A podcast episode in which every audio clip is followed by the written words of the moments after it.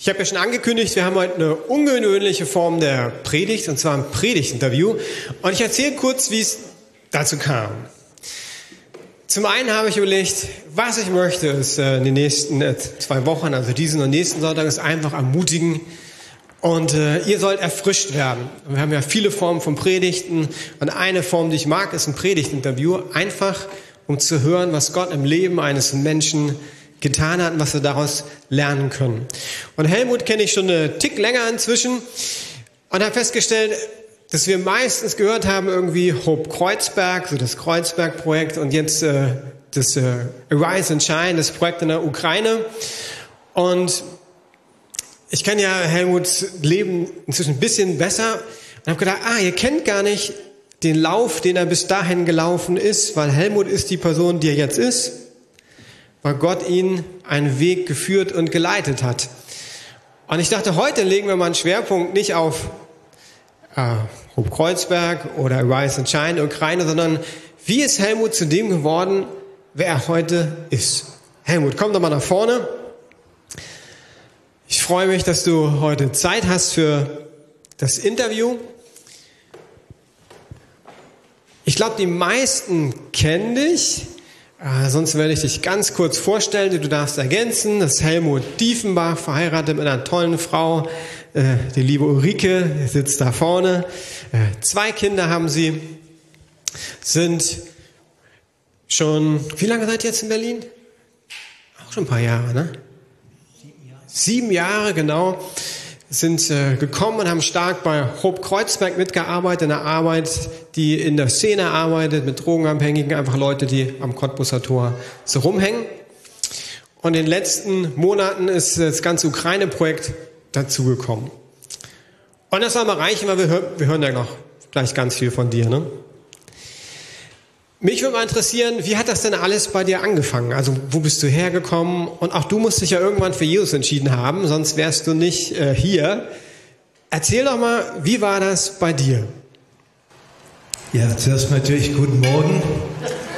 Uh, und ich möchte jeden ermutigen, als allererstes ganz viel von Jesus zu erwarten und wenig von mir. Das euch zum Segen und relaxt mich. Also erwartet viel von Jesus. Okay, ähm, ich war zehn Jahre alt, ist mein Vater tödlich verunglückt. Meine, ähm, meine Mutter hat mir erzählt, dass mein Vater von der Polizei überfahren wurde. Und es war der Tod meines Helden. Und äh, das habe ich nicht verarbeitet. Und ganz schnell, dann mit 12, 13, kam ich in Drogen, Alkohol, Perversion, all diese Dinge. Kam dann auch in den Heim. Mit 14 hatte ich eine Gerichtsverhandlung wegen Drogen. Und dann war es eigentlich so, dass der ganze Bereich von Bildung, ich war in Heimen, bin durch viele Schulen durchgefallen und vieles mehr. Und als ich 20 war, war ich krank, kaputt, bekam Gelbsucht, mein Kopf, mein Herz, alles war sehr zerstört und kam in ein Krankenhaus und da war ein Krankenpfleger und der hat immer gesagt, dir kann nur noch Jesus helfen. Und ich sagte, nee, nee, nee, wenn es einen Gott gibt, müssen wir ihn vernichten weil ich war anarchistisch drauf und ich dachte, Gott ist Autorität und ich war gegen jede Autorität. Aber ich, ich wusste nicht, dass Gott Liebe ist. So ähm, hat er mit mir viel geredet. Ich bin dann entlassen worden, in die Stadt gefahren, mir schnell Drogen gekauft, heimgegangen, Drogen genommen. Und an dem Abend kam ein Freund von mir in mein Zimmer rein und sagte, du warst in der Stadt, du hast Drogen gekauft, gib mir was denn ich bin eine Leiche am Wegrand deines Lebens. Du hast mich angefixt. Und es war wahr, wir haben dann gestritten, ich habe ihn rausgeworfen und ich kam in meinem Zimmer rein und plötzlich war eine Stimme im Raum. Eine klare Stimme, die fragte, Helmut, was hast du aus deinem Leben gemacht? Und mein ganzer Lebensfilm lief vor mir ab und ich merkte, ich habe mein eigenes Leben vergeigt, junge Mädchen, junge Jungs zu Drogen verführt, habe mein Leben zerstört, meine Mutter wurde herzkrank, ein halbes Vermögen verdrückt und äh, Und ich dachte, oh meine Güte, da kommst du nimmer raus. Du hast die Grenze überschritten. Da kommst du selber nicht mehr raus. Und dann habe ich nächsten Tag den Krankenpfleger angerufen. Der wiederum sagte, er kommt vorbei. Ich habe ihm die ganze Geschichte erzählt. Und der hat nicht lange mit mir diskutiert. Er sagte, du bist reif. Du kniest dich jetzt hin und du bittest Gott um Vergebung. Und dass er dir eine zweite Chance gibt. Und habe ich mich hingekniet und sagte, Gott, bitte komm und hilf mir und vergib mir. Kurzes Gebet. Und er hat damit die Hände aufgelegt und der ganze Dreck, alle Perversion, alle Gewalt, alle, alle Drogen, all dieser ganze Mist, ihr Lieben, der hat mich wirklich verlassen und ich war frei. Ich war wirklich frei. Können wir mal Jesus einen Applaus dafür geben? Ne? Also ich frage da kurz mal nach. Das heißt, du warst auch von Drogen frei? Also normalerweise von Drogen frei zu kommen ist ja ein Prozess, aber du warst von heute auf morgen frei. Ich war wirklich frei. Und ich weiß und ich schätze, das habe ich auch jahrelang gearbeitet, natürlich, dass man auch über Schritte von Therapie und all diese Dinge frei wird und dass es da auch Heilung im Prozess gibt. Aber so wie es im natürlichen Bereich eben auch Heilung über Medikamente oder sowas gibt, auch ein Wunder, aber ich habe wirklich ein Wunder erlebt. Ich war wirklich frei. Wow, echt krass. Sag mal, kanntest du den Pfleger irgendwie vorher oder war das ein Wildfremder? Nein, nein, den habe ich im Krankenhaus kennengelernt. Den hast du gar nicht gekannt, aber dann gesagt, komm, und dann ist der gekommen und. Nee, ich war auch sechs Wochen im Krankenhaus. Okay, gut. Naja, sechs Wochen ist. Äh, ja. Wie ging es dann weiter? Du bist dann in der Gemeinde gelandet und. Ich bin in eine ganz stinknormale Baptistengemeinde gelandet, vor, gefühlt vor 50 Jahren. Rechts die Frauen, links die Männer, vorne ein Chor, ganz wie das damals war. Und ich bin zum Gottesdienst gegangen, die Bibelstunde gegangen und nach drei Monaten bin ich zum Pastor gegangen und sagte, du, ich bin jetzt Christ, uh, what's next? Und der sagte dann, geh mal zu ein paar alten Leute und besuch die. Und da habe ich dann gemacht, habe ein paar Adressen gegeben, bin ins Altenheim gegangen und habe dann einfach an der Tür geläutet und dann hat Schwester Müller oder so aufgemacht ich sagte, guten Tag, ich komme für die Gemeinde. Aber du sahst jetzt nicht so gemeindlich aus, ne? Wenn ich es richtig Nein, nein, war. genau, das war das. Dann, dann, dann sagt sie, woher kommen Sie? Sagt von der Gemeinde. Sagt ach so. Sagt ich, ich bin neu. Und dann sagte die, ja, das sieht man. So etwas. so ein Afghanenmantel noch an und die Haare länger und so weiter. Und was dann passiert ist, und das hat, das hat mein Leben geprägt. Ich merkte, diese alten Menschen, haben eine ganze Menge hinter sich, was ich noch vor mir habe. Und die haben Glaubensschätze, wie sie den Krieg überlebt haben, wie die Frauen die Stadt aufgebaut haben, wie die Männer nicht mehr zurückkamen, wie sie glauben mussten um Essen, wie sie glauben mussten um Gesundheit, wie sie glauben mussten um Wohnung. Und äh, diese Glaubensschätze, die haben mich mir zu eigen gemacht. Im Grunde genommen sind wir alle hier Schatztruhen. Und je älter wir wären, je mehr Schätze kommen in unser Leben.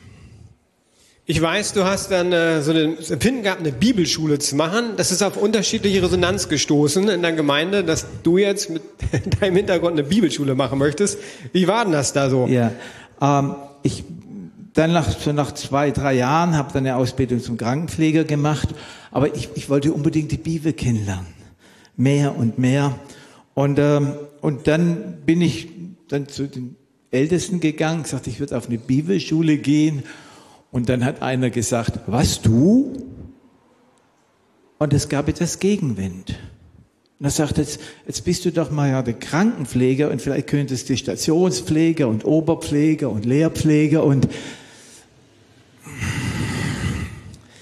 irgendwie versteht es richtig, aber als mir das sagte, ich bin heimgegangen und habe geweint. Weil ich dachte, irgendwie die Karriereleiter im Reich Gottes, Jesus ist doch, er hat doch die Herrlichkeit verlassen, war der Menschen gleich, gehorsam bis zum Tod am Kreuz und hat sich erniedrigt und Gott hat ihn erhöht. Und, äh, aber es war gut. Weil ich glaube einfach, dass bei solchen wesentlichen Entscheidungen, wenn Gegenwind kommt, der gibt Auftrieb. Und äh, dieser Gegenwind hat mich innerlich noch sicherer gemacht. Und dann bin ich zu den alten Leuten gegangen. Und die sagten, Helmut, geh, wir glauben an dich. Ah, da ist Erweckungsleben in dir. Und da wurde mir deutlich, und es waren die älteren Leute, die mir dann mal fünf Mark, zehn Mark, war damals viel Geld, gegeben haben. Und da wurde mir einfach deutlich, was der Mensch sät, wird er ernten. Was wir sehen, werden wir ernten. Ja, so Wow. War mein Weg auf die Bibelschule. Äh, danke. Kurz vielleicht äh, für uns, das bedeutet, viele in der Lukasgemeinde machen ja eine Bibelschule nach der Schule, ne? Ich wollte nur mal da anmerken, man kann immer eine Bibelschule machen. Ne? Also es gibt Bibelschulen auch für Ältere, äh, für Senioren. Ähm, vielleicht ist es ja ein Punkt für dich, dass du merkst, dass du eine Bibelschule machen sollst. Weil ich darauf hinweisen, komm zu mir, es gibt tatsächlich Bibelschulen für Ältere, man muss nicht mit 19 äh, irgendwas machen. Du bist dann tatsächlich zur Bibelschule gegangen und dann einen längeren Dienstzeit äh, gehabt. Erzähl doch mal, wir können nicht alles im Leben betonen, haben wir gemerkt, weil das relativ viel ist. Aber wie war das auf der Bibelschule? Was hast du nach der Bibelschule gemacht? Wir haben jetzt so eine längere Spanne, die wir so zusammennehmen. Also die Hauptsache in der Bibelschule, ich wollte einfach die Bibel kennenlernen. Und äh, weil als ich Christ wurde, da habe ich die Bibel so gelesen wie jedes andere Buch auch und ging einfach einmal davon aus, dass es so gemeint ist, wie es da steht. Ich, wäre also nicht auf den Gedanken gekommen, da, da hat sich der alte Mose getäuscht und irgendwie der Jesaja, das waren drei und, und, und die vier verschiedenen Berichte von Jesus, die, die, die, die widersprechen sich und Johannes hat ein bisschen zu viel Pilze genommen. Ich wäre ich wär nie auf den Gedanken gekommen, die Bibel so zu kritisieren aber das ist an mich herangetragen worden. Und für mich war die Bibel so wahr, aber ich, ich suchte einfach, sagte, Gott, ist das so? Und eines Morgens, als ich wirklich innerlich gerungen habe, auf der Bibelschule, lese ich, schlage ich die Losung auf und da steht wortwörtlich 2. Timotheus 3, Vers 16. Alle Schrift ist von Gott eingegeben. Und für mich das ist einfach das, was ich in der Bibelschule gelernt habe, dass das Wort Gottes total zuverlässig ist, dass es meine Führung ist, dass es meine Leitung ist, dass es mein Trost ist. Und das habe ich auf der Bibelschule gelernt. Und das ist mein Fundament geworden. Wie ging es dann mit deinem Dienst weiter? Du hast 25 äh, Jahre im christlichen Dienst gearbeitet. Erzähl mal, was hast du gemacht? Ja, ähm, ich bin dann in, in christliches Missionswerk gegangen, wollte drei Monate Praktikum machen, daraus wurden 25 Jahre. Und, äh, und die erste Zeit habe ich dort in der mitgearbeitet und dann ging es darum, dass wir ein Haus aufbauen sollten äh, für Leute, die von der Straße kommen. Und das Dingens war, wir hatten von dem Leiter her, der sagte, ihr könnt das haben, aber ihr bekommt von mir kein Geld, ihr bekommt keine Adressen, ihr bekommt keinen Lobpreisleiter. Wenn das dein Dingens ist, dann musst du das vor Gott wirklich empfangen. Und dann habe ich mich hingekniet und sagte, Gott, ist das wirklich von dir? Ich brauche 10.000 D-Mark jeden Monat. Ich brauche eine persönliche Versorgung. Ich habe geheiratet. Ich will Familie gründen. Gott, ist es wirklich von dir? Und dann habe ich zum zweiten Mal in meinem Leben eine laute Stimme gehört. Die sagte, Helmut, geh im Glauben voran. Und seit diesem Tag hat Gott uns versorgt. Er hat mich materiell versorgt seit über 40 Jahren. Er hat mich geistlich versorgt. Er hat mich emotional versorgt. Ich habe gelernt zu verstehen, was es heißt, alle meine Quellen sind in dir, o oh Gott.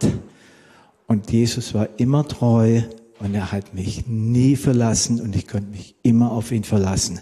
So, das war das Erste, gelernt aus dem Glauben zu leben. Manche, glaube ich, kennen das Wort nicht, also aus dem Glauben leben. Die kennen einfach, ich habe einen Gehaltscheck und von dem lebe ich.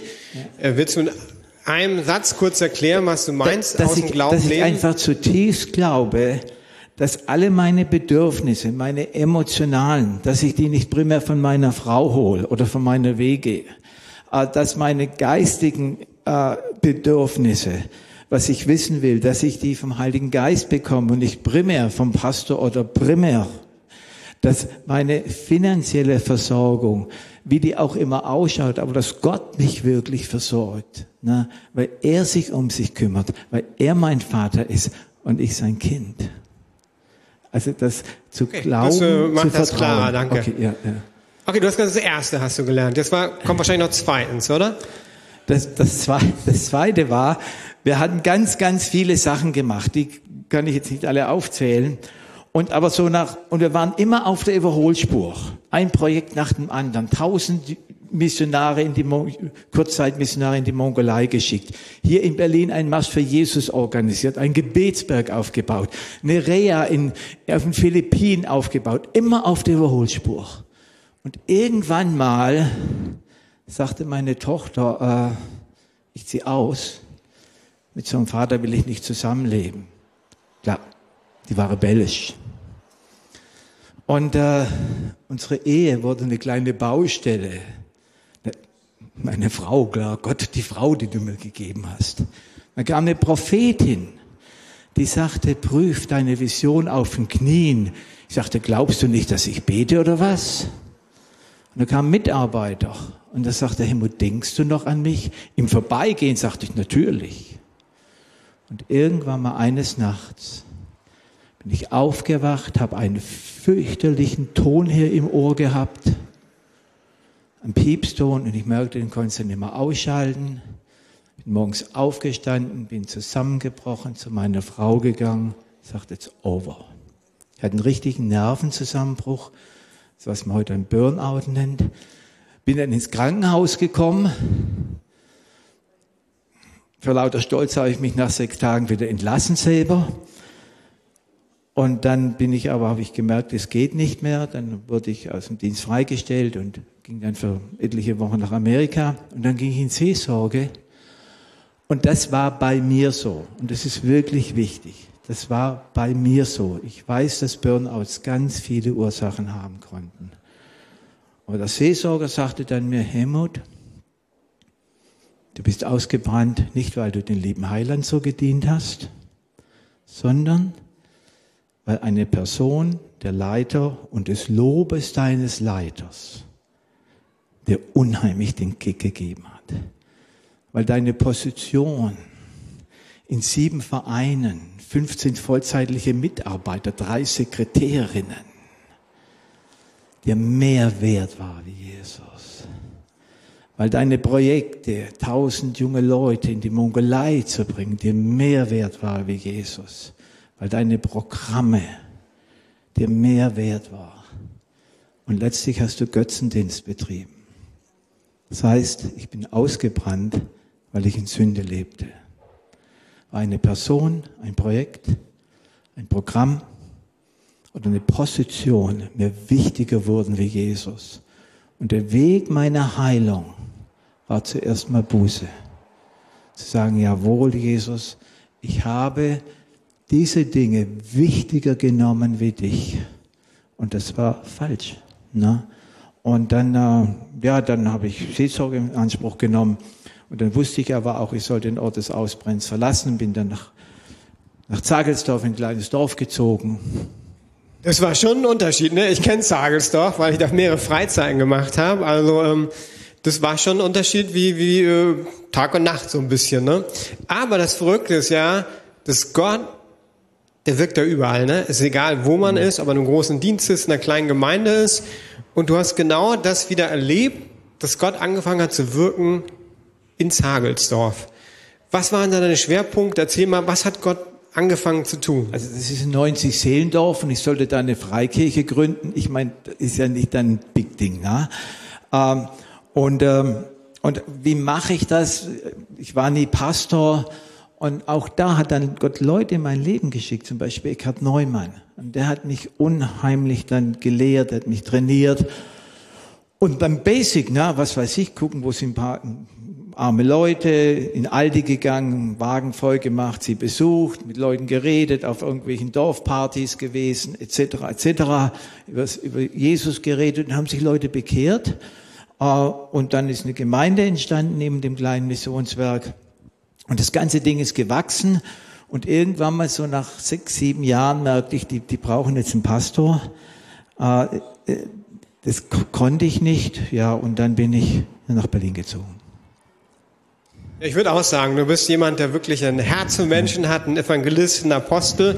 Aber du hast auch was gemacht, was wir zwischendurch mal mitbekommen haben. Du hast Alpha-Kurse im Gefängnis gemacht. Ich weiß, wir hatten mal eine Taufe hier mit einem Gefängnisinsassen. Erzähl doch mal von deiner Erfahrung Alpha-Kurs im Gefängnis. Wir kennen ja Alpha-Kurs so hier oder im Wohnzimmer, online inzwischen.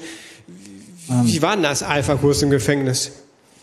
Also wir haben das wir hatten eine Sozialarbeiterin im Gefängnis, die wiederum hat den Alpha-Kurs genommen, hat ihn umgeschrieben, so als eine Art soziales Training. Und, äh, und dann kam immer so, hatten wir zwei Kurse, so ungefähr jedes Mal so zwölf Leute. Und einmal saßen wir zusammen und einer äh, von den Männern, das waren ja alles Leute drei Jahre aufwärts, also keine Hühnerdiebe oder so. Und äh, und einer sagte dann, eigentlich sollten wir als Christen alle zusammen auf einer Piste, auf einem Flügel liegen, zusammen. So als Alpha-Flügel. Und dann sagt ein anderer, nee, das ist nicht richtig, weil bei Helmut haben wir alle Platz, da dürfen ja alle immer kommen. Und wenn dann so eine Sittensau, also jemand, der Kinder missbraucht hat, zu uns kommen würde, das würde nicht gehen. Und dann haben sie sich fürchterlich aufgeregt, sagten sie, ja, dann, dann würden wir also ganz böse Sachen, Ohren abschneiden, mit der Zigarette auf der Haut ausbrennen und ganz schlimme Sachen haben sie sich dann ausgedacht, wenn so jemand zu ihnen kommen würde. Und mittendrin steht einer auf und sagt, ich bin hier, weil ich meine Tochter missbraucht habe. Und dann sind die über den hergefallen und alle bösen Worte, die man hier nicht sagen darf. Und ich dachte, lieber Gott, wenn du jetzt nicht eingreifst, das gibt hier Schlägerei, das, das ist das Ende des Kurses. Und es war richtig laut und richtig brutal. Und mittendrin hat ein Mitarbeiter ein Wort der Weisheit gehabt. Ein Wort der Weisheit. Der sagte, jetzt gehen wir zuerst mal eine Zigarette rauchen. Und manchmal sind es einfache Lösungen. Und dann haben, wir haben die eine Zigarette geraucht und dann kam er zurück. Und dann sagte einer, das ganz Böses gemacht. Also du bist der Erste, der sich dazu bekannt. Und du bist Christ. Und das ist der Erste und das schätze ich dir hoch an. Und dann sagt der Erste, sagte einer, du hast als allererstes sich dazu bekannt und du bist Christ und du bist der Erste, den ich kenne, der sich zu so einer, so einer Schuld bekennt und das rechne ich dir hoch an. Und dann fingen wir plötzlich in dem Kurs an, darüber zu fragen, was ist eigentlich Schuld? Gibt es größere? Gibt es kleinere Schuld? Und dann sagt der andere, ja, ich habe ja auch jemand umgebracht und so weiter. Und dann stand der Mann nochmal auf und sagte, Gott hat mir eine zweite Chance gegeben, gebt ihr mir auch eine. Dann sagte ich, schaut Leute, von so einer Gesellschaft, von so einer Gemeinde träume ich, wo wir alle, weil wir von Gott eine zweite Chance bekommen, alle eine zweite Chance bekommen. Und die Herrlichkeit Gottes kam in den Raum, wie ich nie mehr erlebt habe. Und jeder merkte, es liegt an Gott dass er uns eine zweite Chance gibt. Und das war das Zentrum im Alpha-Kurs. Eine zweite Chance. Wow, und ihr habt dann über die Jahre mehrere Alpha-Kurse gemacht, weiß ich, und erlebt, wie Gott einfach im Gefängnis wirkt. Ja, ja. Wow. Das ist auch eine Ermutigung, wenn Gott im Gefängnis wirken kann, dann kann der auch bei deiner Arbeit wirken, äh, deinem Umfeld wirken. Wenn du Punkt hast, du denkst, ah, da geht gar nichts, äh, ist das, glaube ich, eine Ermutigung, die wir mitnehmen können. Du bist dann nach Berlin. Wie kam das, dass du nach Berlin gezogen bist? Ich merkte irgendwie, die Zeit in Sagelsdorf ist vorbei Und dann habe ich einen Freund getroffen in Keith Warrington und habe mit dem ein bisschen geredet und habe gefragt, kann ich nach Berlin kommen? Sagt er ja und sagte, da gibt es einen Kaffee unter den Drogenabhängigen in Kreuzberg und vielleicht kannst du da mithelfen. Und dann bin ich mit Ulrike nach Berlin gezogen, habe dann gesagt, gut, wir, helfen einfach in Kreuzberg im Kaffee mit. Ja, und da habe ich dann angefangen, einfach mitzuarbeiten. Also gerade im ersten Gottesdienst sind ja auch ein bisschen Tick ältere Menschen da, ne? Von daher mal so die Frage, wie machst du das mit diesem Beten und so? Also ich denke auch, man sollte immer wieder fragen, Gott, bin ich am richtigen Platz? Wie geht's weiter? Wenn jetzt jemand zu dir kommt und sagt, Helmut, ich bin auch am Beten, ist eine Phase vorbei, was würdest du dem so sagen? Also ich glaube zutiefst, dass Jesus sagt, meine Schafe hören meine Stimme. Und im Laufe der Jahre erkennen wir ja doch die Art und Weise, wie Jesus zu einem redet. Das kann akustisch sein, das kann visuell sein, das kann emotional sein, das kann durch sein Wort sein. Und ich habe für mich entdeckt, das ist aber mein Weg, dass wenn ich irgendwo nicht mehr weiter weiß, dann fange ich beten und fasten an. Und das, das hilft mir meistens. Na, dass ich einfach sage, gut, dann nehme ich einfach meine Zeit, wo ich mal nichts esse und dann einfach meine Tür zumache und einfach Gottes Gegenwart suche. Und dann fange ich an zu beten, fange ich an, an Betungslieder zu hören, äh, bin still, weil ich, ich, ich glaube einfach, dieses seid still und nicht irgendwie meditativ nach innen oder sowas, da ist sowieso nichts Gutes, aber äh, nicht so sehr nach innen dieses Dingens, sondern und erkennt, dass ich Gott bin. Sei still und erkenn, dass ich Gott bin. Und dann einfach auf Jesus mich auszurichten und zu glauben, zu erwarten, dass er kommt und dann mit seiner Herrlichkeit kommt. Psalm 40, hm, äh, ich suchte den Herrn und dann holte er mich aus der Grube, holt er mich aus der Depression, holt er mich aus den Fragen heraus, holt er mich aus den Schwierigkeiten und dann gibt er mir ein neues Lied, Vers 3. Diese drei Schritte, die sind für mich dann immer wichtig. Das ist eine Sache, die ich bei Helmut gelernt habe. Helmut macht es manchmal ganz einfach, wie es in der Bibel steht. Ne? Ich merke zum Beispiel, Fasten ist, da kann ich definitiv besser werden, drücken wir es so aus. Aber einfach mal zu sagen, es steht ja in der Bibel, wir sollen beten und fasten. Und Helmut, der macht es dann einfach, ne? Nicht wie ich überlegen, muss ich jetzt fasten? Der macht es einfach. Und ich glaube, das ist ein Punkt, den ich lerne, den ich uns auch mitgeben will. Vielleicht redet Gott manchmal einfach zu dir du solltest es einfach mal machen. So, ne? Wenn es jetzt ganz wild und radikal ist, dann prüfen wir es natürlich mit Geschwistern und so weiter, das ist klar, aber Fasten ist ja eigentlich nicht, nicht so wild. Ne? Ja, ja, aber das, ein Satz dazu.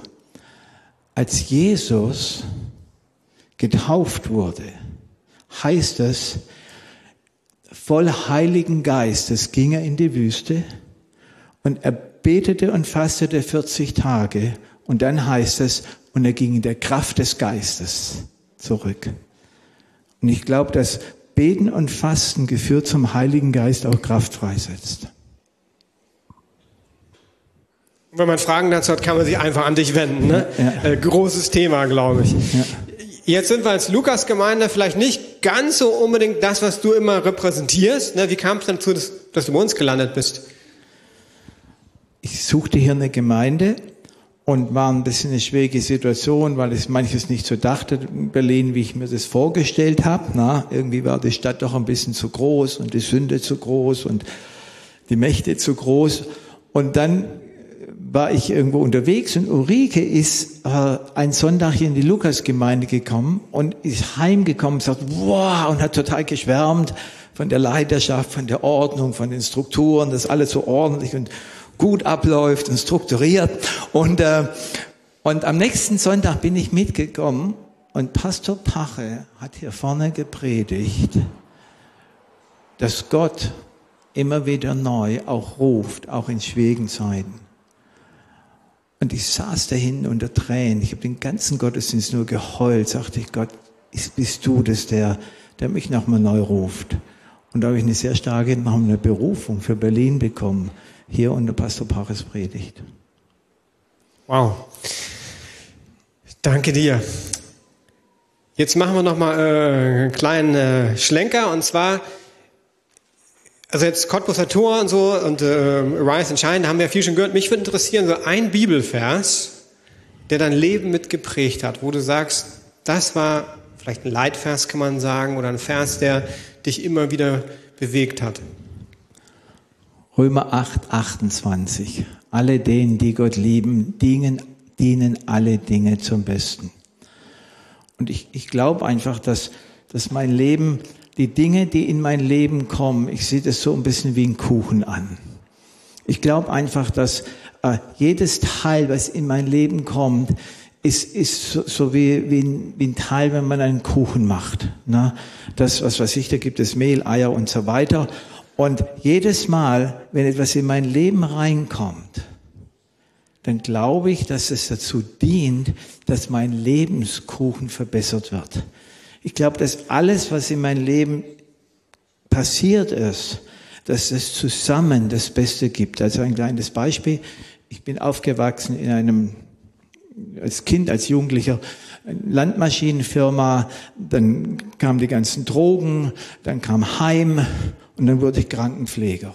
So wie passen Landmaschinen, Krankenpfleger, Drogen und Heimaufenthalt zusammen.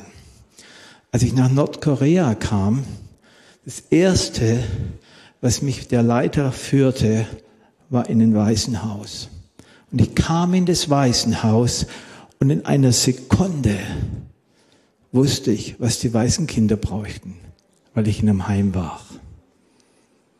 Nämlich, dass sie Vaterschaft und Liebe brauchen. Das zweite ist, er führte mich auf eine Agrarfarm. Und dann sah ich diese alten Kisten von Traktoren, die fahren, dachte ich, ich weiß doch, was für Traktoren die brauchen, wo ich als Jugendlicher da in einem Landmaschinenbetrieb aufgewachsen bin. Das dritte, er führte mich in ein Krankenhaus und da sah ich, die hat nix. Und ich wurde erinnert an meine Ausbildung zum Krankenpfleger. Und, und das vierte ist, dann kam ich nach Berlin zum Cottbuser Tor und das sind Drogenabhängige. Ich glaube, dass alles, was in mein Leben, in unser Leben hineinkommt, dass es nur ein Teil, ein weiterer Teil, eine weitere äh, Zutat zu meinem Lebenskuchen ist. Und dass Gott es sehr wohl durch seinen Heiligen Geist ermöglicht, die Dinge so zusammenbringen, dass es für uns zum Besten dient. Wow, danke. Das ist auch eine Ermutigung, die ich euch mitgeben möchte dass Gott Phasen im Leben hat und dass es immer wieder Punkte gibt, sag ich mal, wie Knotenpunkte, wo man zur Ruhe kommt, wo man betet. Es gibt Menschen, die ihr Leben lang Kinder- und Jugendarbeit machen, wie ich einen großen Teil meines Lebens. Aber es kann auch sein, dass Gott dir Abschnitte gibt, wo es immer wieder Neues kommt. Und wir sind ja in Deutschland, das heißt, wir Deutschen können manchmal so unser Leben lang das Gleiche tun und das kann total gut sein. Es kann aber auch sein, dass Gott mal was Neues für dich hat. Das finde ich, kann man bei dir ganz gut sehen, dass Gott immer wieder redet und Neues kommt. Und der Umbau ist ja hoffentlich bald fertig. Und das ist auch ein Punkt, wo wir sagen können, hey, das ist wie ein Knotenpunkt. Ich kann neu beten, Gott, was hast du mich vorbereitet? Ich kann vielleicht Altes loslassen, Neues anpacken. Und das will ich, dass wir das mitnehmen. Und ich sagte Gott, was ganz anderes, als gar nichts in der Gemeinde machen, sondern irgendwo anders, auch gut. Aber dieses, ähm, dass Gott wirklich Neues vorhat, immer wieder. Und Arise and Shine, nur ganz kurz, wie geht's da weiter? Weil das ist das Neueste, was Gott zu dir gesprochen hat. So, ja, die ja. Grundlage wissen wir. Ne? Es geht darum, Ukraine zu unterstützen. Ähm, für alle, die das nicht wissen. Ja, wir sind aufgestanden und irgendwann mal haben wir uns in Bewegung gesetzt. Und aus Arise and Shine wurde jetzt äh, die Road of Hope. Wir glauben einfach, dass Berlin, diese Stadt, von der zweimal Befehle ausging, die halbe Erde in Schutt und Asche zu legen. Auf der einen Seite. Auf der anderen Seite diese Stadt, die so gesegnet wurde. Sei es die Erweckung 1909, sei es der Mauerfall, sei es die Luftbrücke, sei es die Jesus-Bewegung und so weiter. Dass von Berlin aus Ströme des Segens nach Osteuropa gehen. Durch Polen, durch die Ukraine bis in, nach Moldawien und dass es ganz praktisch ist. Äh, mit, mit jedem Gebet, mit jeder Wurstdose, mit jeder Ermutigung äh, bauen wir die Road of Hope, äh, Pflastersteine, um Osteuropa zu segnen. So wie schaut es praktisch aus. Wir werden also weiterhin voraussichtlich die nächsten drei, vier Jahre. Osteuropa segnen, indem wir für Osteuropa beten. Wir haben im ersten und dritten, äh, ersten und dritten Freitag ein Gebetstreffen äh, in der Sachtlegenstraße. Und dann werden wir immer wieder Hilfsgütertransporte oder Teams nach Osteuropa schicken. Und die nächste ist 1. September. Wir haben einen großen LKW, einen 40 Tonner. Ähm, und den wollen wir voll machen mit Hilfsgütern, aber auch dieses Mal mit warmen Kleidern. Wir denken schon an den Winter, äh, mit, mit Gasheizungen, so, so, so Gasstrahler, mit Kocher, äh, mit, mit ganz vielen Dingen wo wir sagen, das brauchen die Leute in der Ukraine jetzt, dann, dass sie für den Winter überleben können. So, wir werden euch eine Liste geben. Und ich möchte euch einfach diese Vision mitgeben, mit jedem Gebet, mit jeder Wurstdose, mit jedem Gaskocher, mit jeder warmen Jacke, pflasterst du mit The Road of Hope von Berlin ausgehend. So ab 1. September Danke. Ab 1. September werden wir den, den nächsten Hilfsgütertransport machen und dann am 8. Oktober. So, ihr könnt alle mitkommen. Das wird dieses Mal so sein, dass der erste Part ist die Reise von hier nach Polen. Das sind drei Tage, das ist ein Wochenende. Dann werden aus der Ukraine äh, befreundete Gruppen kommen mit ihren Transportern und werden von den 40 Tonnen äh, Lebensmittel und Hilfsgüter abholen. Wir selber werden dann auch in die Ukraine fahren und dort nach Tschernowitz und dann wieder Hilfsgüter bringen. Und dann werden wir zurückkommen nach Polen und dann einen zweiten Einsatz machen, einen Gebets- und prophetischen Einsatz nach Kiew, weil da wurden wir gerufen, auch zu dienen und, und zu beten. So, das ist. Genau, mehrere Informationen folgen. Und warum ich mich freue, dass Helmut in der Lukas-Gemeinde gelandet ist, weil wir wirklich unterschiedlich sind. Aber Unterschiede können sich ja wirklich ergänzen, kennt ihr aus der Ehe, ne? Ja, zumindest in vielen Ehen. Und, und, und, da merke ich, ja, Gott hat Helmut was gegeben, wo wir total gut dazu passen. Mit dem, wer wir sind. Äh, wir sind langfristig, wir sind eher so eine Mittelstandsgemeinde. Und da bin ich gespannt, wie Gott das macht. Und wir haben jetzt eine Zeit, ich möchte die Band nochmal nach vorne beten wo wir ganz bewusst sagen, wir wollen nochmal eine Zeit haben, wo wir auf Gott schauen. Das Ganze war ja ein bisschen mehr so wie so eine Potpourri-Predigt, ne? Also verschiedene Punkte. Und wer jetzt fragt, wo war der rote Faden? Er kommt nächste Woche, da predige ich und dann kannst du schön deinen roten Faden mit drei Punkten bestimmt äh, mitbekommen. Heute ist mehr so, dass du gleich nochmal Zeit hast, einfach zu Gott zu gehen und vielleicht singst du gar nicht mit und dann bleibst du einfach ruhig sitzen und fragst Gott, ähm, welchen Punkt soll ich mitnehmen? Oder, was Helmut gesagt hat, wir suchen einfach Gott. Anbetung bedeutet auch einfach, sich Gott zu nahen, einfach sagen, Gott, hier bin ich, rede zu mir. Ich brauche dich. Vielleicht hast du eine Frage, die du mit da reinbringst. Oder ihn einfach anbeten. Und das wollen wir gemeinsam machen. Nochmal eine Zeit und erwarten, dass Gott zu dir redet.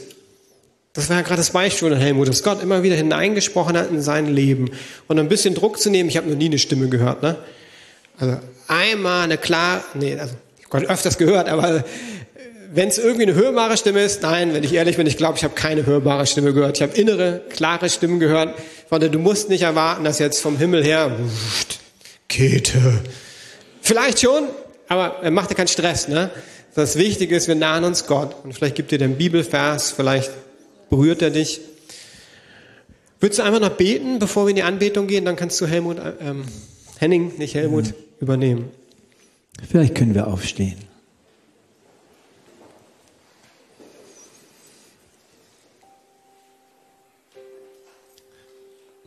Herr Jesus, wir danken dir, dass du dir hier eine Braut zubereitest. Dass du unser guter Hirte bist und dass du dich um die Schafe um uns kümmerst. Herr, wir danken dir, dass du uns schmückst, auch heute Morgen mit Glauben, mit Mut, mit Zuversicht und mit Hoffnung. Und über allem, dass du der Gott der vielen Chancen bist, der Gott der Neuanfänge, der Gott der Wiederherstellung, Heiliger Geist, ich bete, dass du einfach kommst und das jetzt tust, was du tun möchtest. brüte einfach über dem Raum.